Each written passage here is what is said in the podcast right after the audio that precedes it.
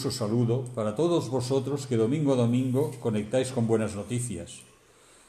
Y podéis oír la tertulia que mantenemos Dani y yo sobre algún tema que nos habéis sugerido o que simplemente ha llegado a nuestras manos y lo hemos considerado interesante para compartirlo con vosotros.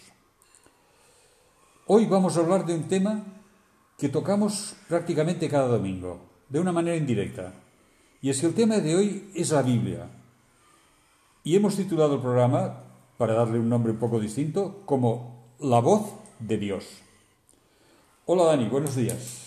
¿Cómo Buenos días, ¿qué tal? ¿Cómo vamos? Yo bien, ¿y tú? Pues perfecto.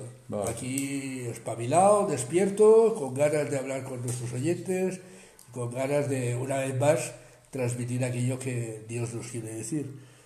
Eh, es curioso por el título del programa, ¿no? No es la voz del Dani del Yuan la que vas a oír, sino que es la voz de, la voz de Dios. La voz de Dios a través de nuestras humildes voces, pero esto es lo que vas a escuchar en el día de hoy, ¿no? Vamos a empezar desde cero, Dani. ¿Has visto alguna vez una Biblia? Sí. Más de una. Muchas, de muchas versiones, y ahora además tenemos la ventaja del, Uy, con el móvil tienes todo del móvil, que tienes un montón de versiones, las puedes comparar entre sí es una herramienta bestial de cara, de cara a la Biblia, porque antes eh, yo que había preparado mensajes y tal, pues tenías que tener varias Biblias encima de la mesa. Y, y, aquí, la concordancia aquella inmensa. Y aquí en un momentito uh, tienes, tienes las diferentes versiones, uh, te es muy fácil encontrar el texto que estás buscando, porque lo puedes hacer por frase, lo puedes hacer por palabra, y, y bueno, es una herramienta bestial el, el móvil de cara El móvil y el ordenador, vaya. Sí, bueno, yo digo el móvil porque como que yo estoy para arriba, para abajo, siempre lo que uso es el móvil. Volviendo al tema que nos ocupaba, ¿la has leído o la lees frecuentemente o habitualmente?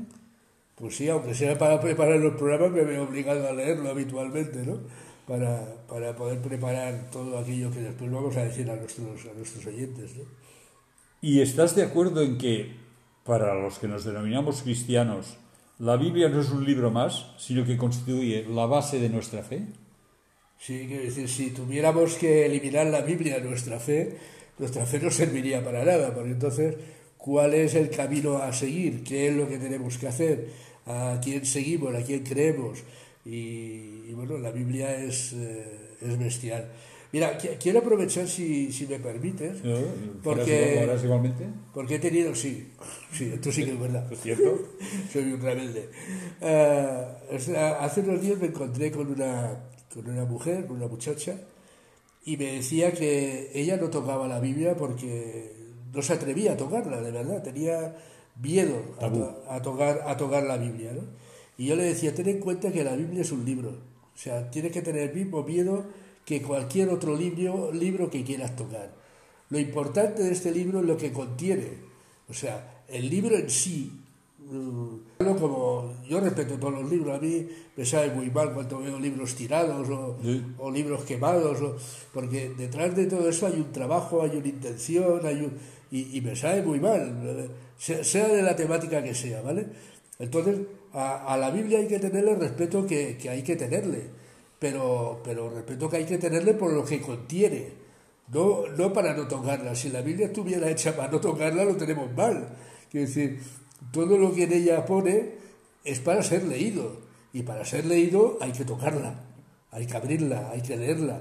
Entonces, olvidemos de este miedo que, que se tiene a veces de, de... Bueno, este miedo vino provocado en la Edad Media por un tabú que había, que la Biblia de entrada estaba simplemente en latín y solo podían leer o tocar aquellos que sabían latín, que era prácticamente el clero y nadie más. No, muchas veces nos vemos eh, abocados a todo eso, ¿no? El, el hecho de, de, costumbres o ideas que se han introducido, que van pasando los años y que alguien que se quedan enquistadas, se quedan enquistadas. Cambia, cambia y, y a ver, la, la, la Biblia no, no, fue creada para que la leyeran cuatro, ¿vale?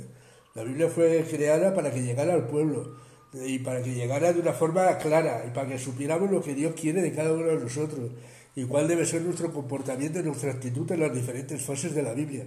Ay, perdón, de la Biblia, de la vida.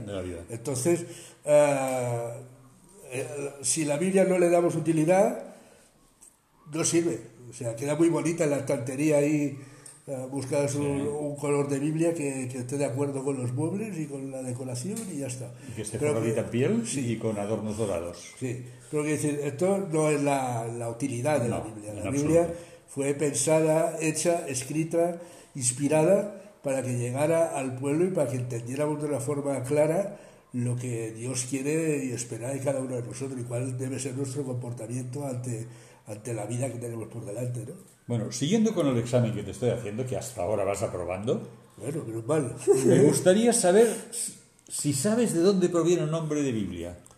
Sí, mira, el nombre de Biblia eh, procede de la palabra biblo, que es la parte interior de la corteza de la caña del papiro. Toma ya.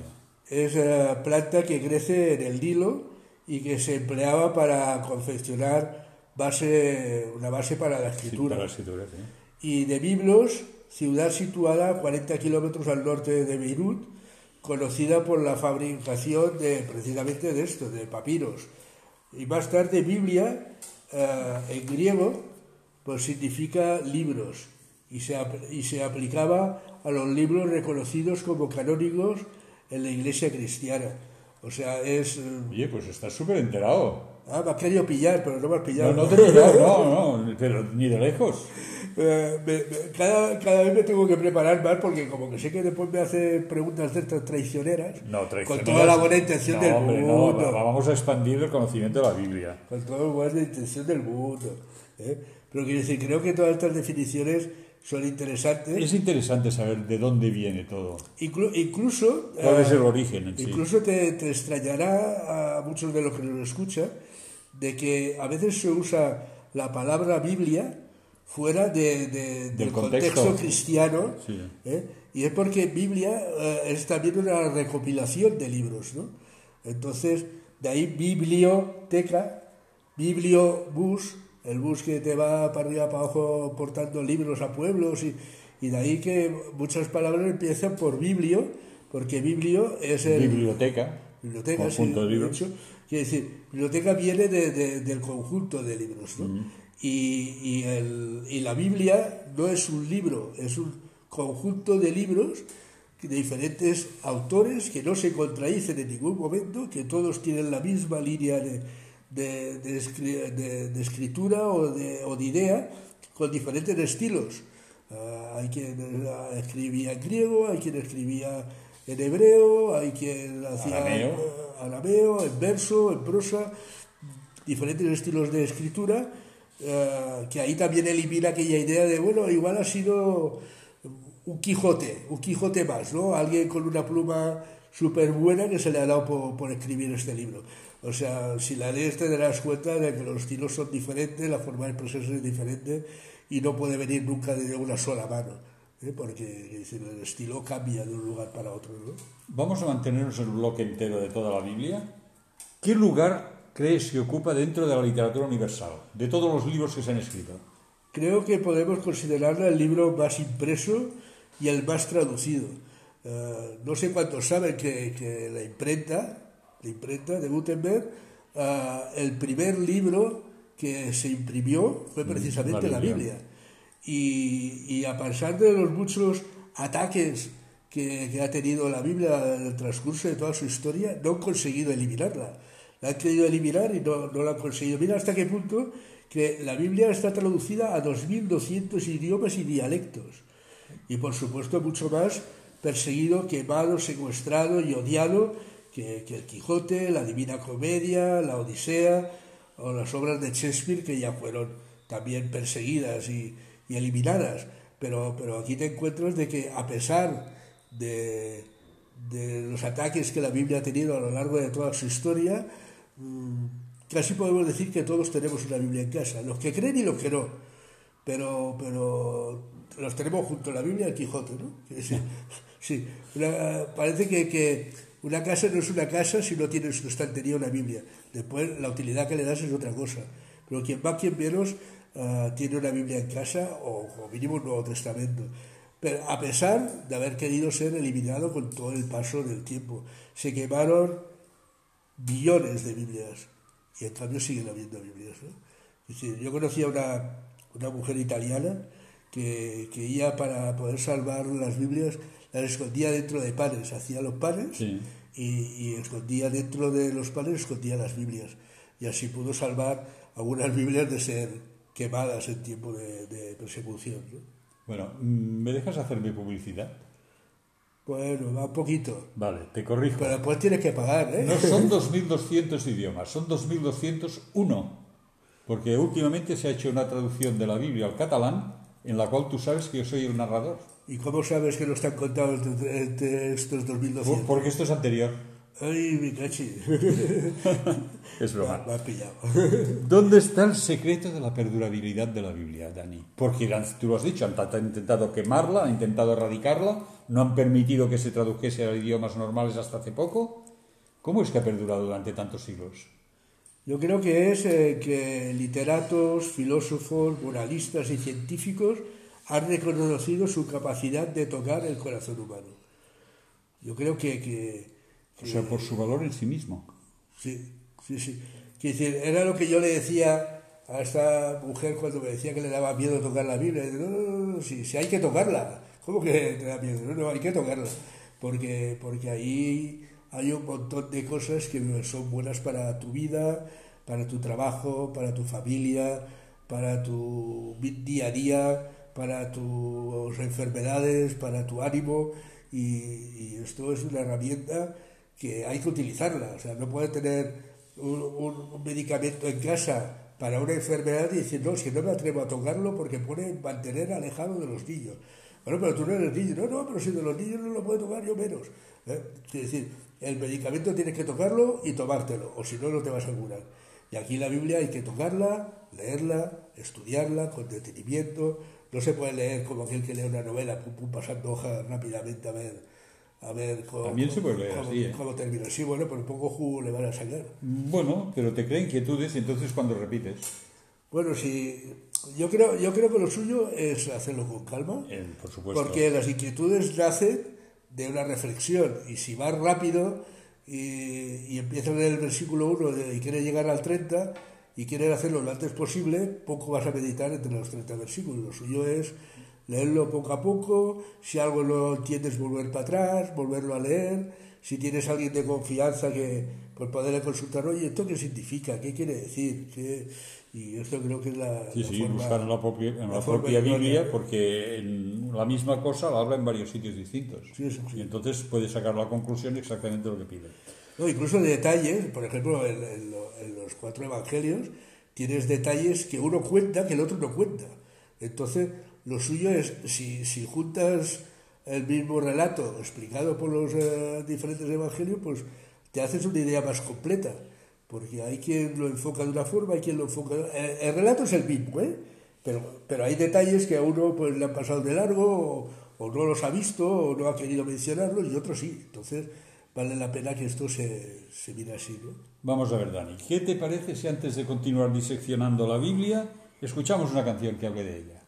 Vale, ¿qué te parece tu palabra de Serrano? Pues muy bien, muy adecuada. Vamos pues allá. Vamos a ello.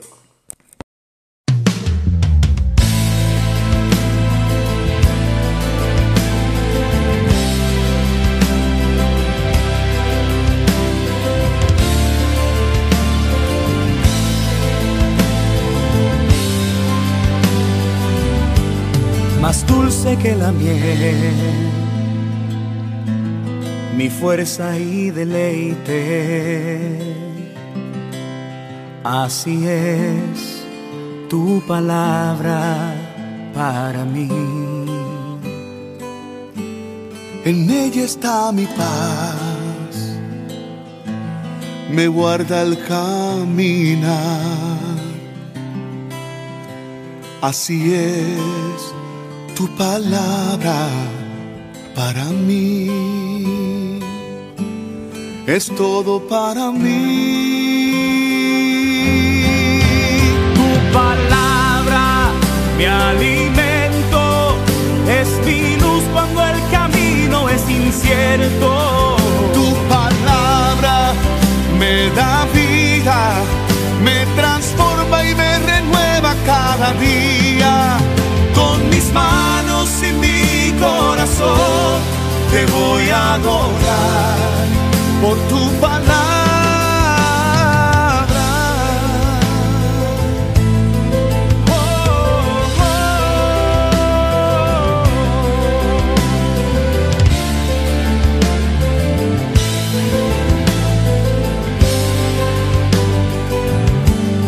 En ella está mi paz me guarda el caminar. Así es tu palabra para mí, es todo para mí. Tu palabra me alimento, es mi luz cuando el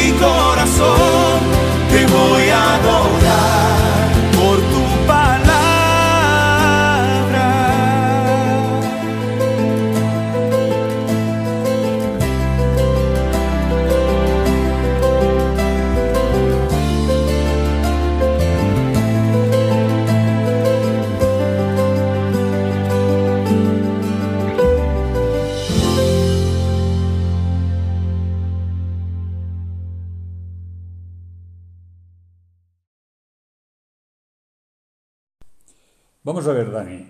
Siguiendo con, tal como he dicho antes, con la disección de la Biblia, ¿en cuántas partes se divide la Biblia? Bueno, eh, así a simple vista tenemos dos de muy claras. Se, se divide entre el Nuevo Testamento y el Antiguo Testamento. Y lo que divide una parte de la otra es justo la venida de, de Jesús a la tierra. ¿no? Hay la parte de- del Antiguo Testamento que es anterior a esta venida y la parte del Nuevo Testamento que cuenta ya en los Evangelios desde la, desde la venida de Jesús en adelante. ¿no? Vamos a ver. En el Antiguo Testamento, ¿qué libros hay de acuerdo con el canon? Ah, te los menciono genéricamente por amor al tiempo, ¿vale? Vale. Hay Pentateuco, histórico, sabiduría, profetas mayores y profetas menores. Y hablando del Pentateuco, el primer libro que tiene es el Génesis. ¿No te parece poco creíble el Génesis? No está escrito para informar científicamente, sino para formar moral y espiritualmente y expresar los fundamentos básicos de la teología. Dios existe antes que el tiempo, Dios existe antes que la materia. Dios funda la historia, Dios crea de un modo inmediato, Dios crea de un modo perfecto y Dios crea libremente. Creo que, que es una forma de resumir muy rápido el Antiguo Testamento, pero quiero decir que expresa aquello que a partir del Génesis eh, tenemos con todo lo que es la, la creación. Lo que pasa es que a veces queremos darle razonamiento lógico a lo, a lo que parece ilógico. O sea, Dios es el creador de, de todo lo que nos rodea. Y cuando, y cuando esto no lo queremos cargar o queremos explicarnos el cómo ha sido, es cuando chocamos. Es decir, han salido muchas teorías, pero ninguna realidad. O sea, Eh, han salido que si una explosión, que si un choque cósmico, no sé cuántos, si- pero, pero nadie ha sido capaz aún de decirnos cómo se ha creado todo aquello que tenemos aquí. Y, y tienes que creer en muchas casualidades para darle una lectura real a una creación que no sea hecha por la mano de Dios. ¿no? Mira, yo recuerdo a nuestro querido amigo Pablo Martínez Vila, Sí. que hizo una, una charla, un- una ocasión, que dijo que la posibilidad de un Big Bang es la misma de que pase un tornado por un desguace de coches y cuando haya pasado salga un jet privado. Mm. Sí, no, no, esto, esto es así. Hay, mucha, hay muchas comparaciones así, ¿no? Decían Sí, que, sí. que- Pero, Todas estas son teorías que pueden ser posibles, pero con escaso posibilidad de que sean reales. pero que no se ha demostrado. No, no, ni se ha demostrado. Pueden ser posibles, pero es muy difícil que Se ha sean demostrado. reales. Y, que decir, y, y las casualidades exageradas a máximo, al máximo, ¿no? Que decir, hay cosas en, nuestra, en nuestro vivir, incluso diario, la, la, la complicidad, la, la- lo completo que está hecho el, el ser humano, el ah, lo bien que se llevan todas las partes del ser humano, y pensar que esto es casual, que bueno, que esto está ahí porque está ahí, y si él te ayuda a aquel porque, bueno, porque esto es así, y, y ya está. Y, incluso la misma vegetación, ¿no? la función que tiene toda la vegetación y todo lo que nos rodea. Pensar que todo esto es casual y está ahí porque, bueno, porque en algún sitio tiene que estar, pues quiere decir, no, se, se escapa de nuestra forma de ver las cosas. Vamos a ver, ahora va- vamos a pasar al Nuevo Testamento. ¿Cuál es su contenido? Pues mira, hay cuatro evangelios, después te encuentras Hechos de los Apóstoles, 21 epístolas y el Apocalipsis. Y ¿Y, en y- total, y por qué hay cuatro evangelios? Que no había bastante con uno. bueno, eh, ya he dicho, se complementan mucho entre, entre ellos y, y, y quiero decir, vale la pena porque vas sacando detallitos de uno del otro. Esto, esto es una misma historia. eh, Nosotros podemos ir y ver, ver un partido de fútbol, pongamos, va, que todos lo entendemos, ¿no? Y vamos cuatro a ver este partido de fútbol. Y después si preguntamos uno a uno cómo ha ido el partido, cada uno lo ve de una forma. Lo pillo. Y el partido es el mismo, ¿eh? Sí, sí, sí, sí, El partido sí, es el mismo. Pero uno porque- verá que, que uy, estuvieron atacando, pero no tuvieron suerte. El otro te dirá el partido fue un desastre, no había que no. Y el otro te dirá perdieron oportunidades. Y el partido es el mismo, pero son formas diferentes de verlo, ¿no? Sí, sí, Entonces, porque pienso en los escritores de los cuatro evangelios y resalta el distinto sistema de escribir que tenía uno de otro. No, no, y ya digo, y detalles que, que no se contradicen, sino todo lo contrario, No, se, se comple- apoyan. se complementan y que hacen pues que entiendan mejor el relato que, que ahí tienes. ¿no? ¿Y qué significa la palabra evangelio? Evangelio, pues eh, es curioso, pero es lo que da a nuestro programa. Exacto. Evangelio quiere decir buenas noticias. ¿no? Exacto. Y, y creo que en un mundo donde se agolpan, por desgracia, las malas noticias, ser portadores de una buena noticia, y esta buena noticia la encontramos en la Biblia, creo que vale, creo que vale la pena. ¿no? Y tan. Vamos a ver, Dani. ¿Por qué decimos que la Biblia es inspirada? ¿Y qué significa decir que es inspirada? Mira, la Biblia contiene dos conceptos muy ligados entre sí, la revelación y la inspiración. La revelación es cuando Dios escoge a hombres para dar a conocer su voluntad a- a- al pueblo, a la humanidad. ¿no? Y la inspiración tiene que ver con el escrito y no con los escritores. Él les iluminó para sus mentes y los guió eh, en sus memorias y, contro- y controló y evitó errores en los escritos de testigos oculares que en muchos casos pasarían a ser fundamentos indispensables para la Iglesia. ¿no? Dice- Se dice, se opina, que el Evangelio de Marcos lo escribió Juan Marcos, pero el que lo explicaba, el que se lo relataba, el que se lo dictaba, era Pedro, el apóstol Pedro. ¿Qué opinas? Sí, puede ser posible, porque, ¿por qué, por qué no? Quiere decir, ah, Dios usa las herramientas que tiene en su mano, ¿no? Y, y si fuera así, pues bueno, no, no se contradice en absoluto, ¿no? En absoluto no, no, pero quiero decir que el punto de vista podemos considerar que sería el del apóstol Pedro. Al igual que, por ejemplo, El Evangelio de Lucas lo escribió un médico y se nota que era médico por su descripción de las enfermedades cuando Jesús sanaba y se nota también por su cultura y su manera de redactar. Bueno, por eso hay diferentes estilos que es muy, es muy positivo de cara a leer la, la Biblia, porque vuelvo a decir lo mismo, el partido es el mismo, pero la forma de verlo es Exacto, distinta, ¿no? exacto. Entonces vale la pena por tener todo el complemento necesario. ¿no? Has hablado, me- no no has definido lo que significa inspirar. ¿Cómo que no? Me parece que no, no lo he oído, pues no estaba el caso.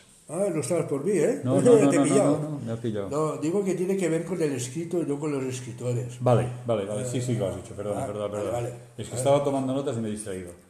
¿Cuál crees que es la importancia real de la Biblia para el cristiano?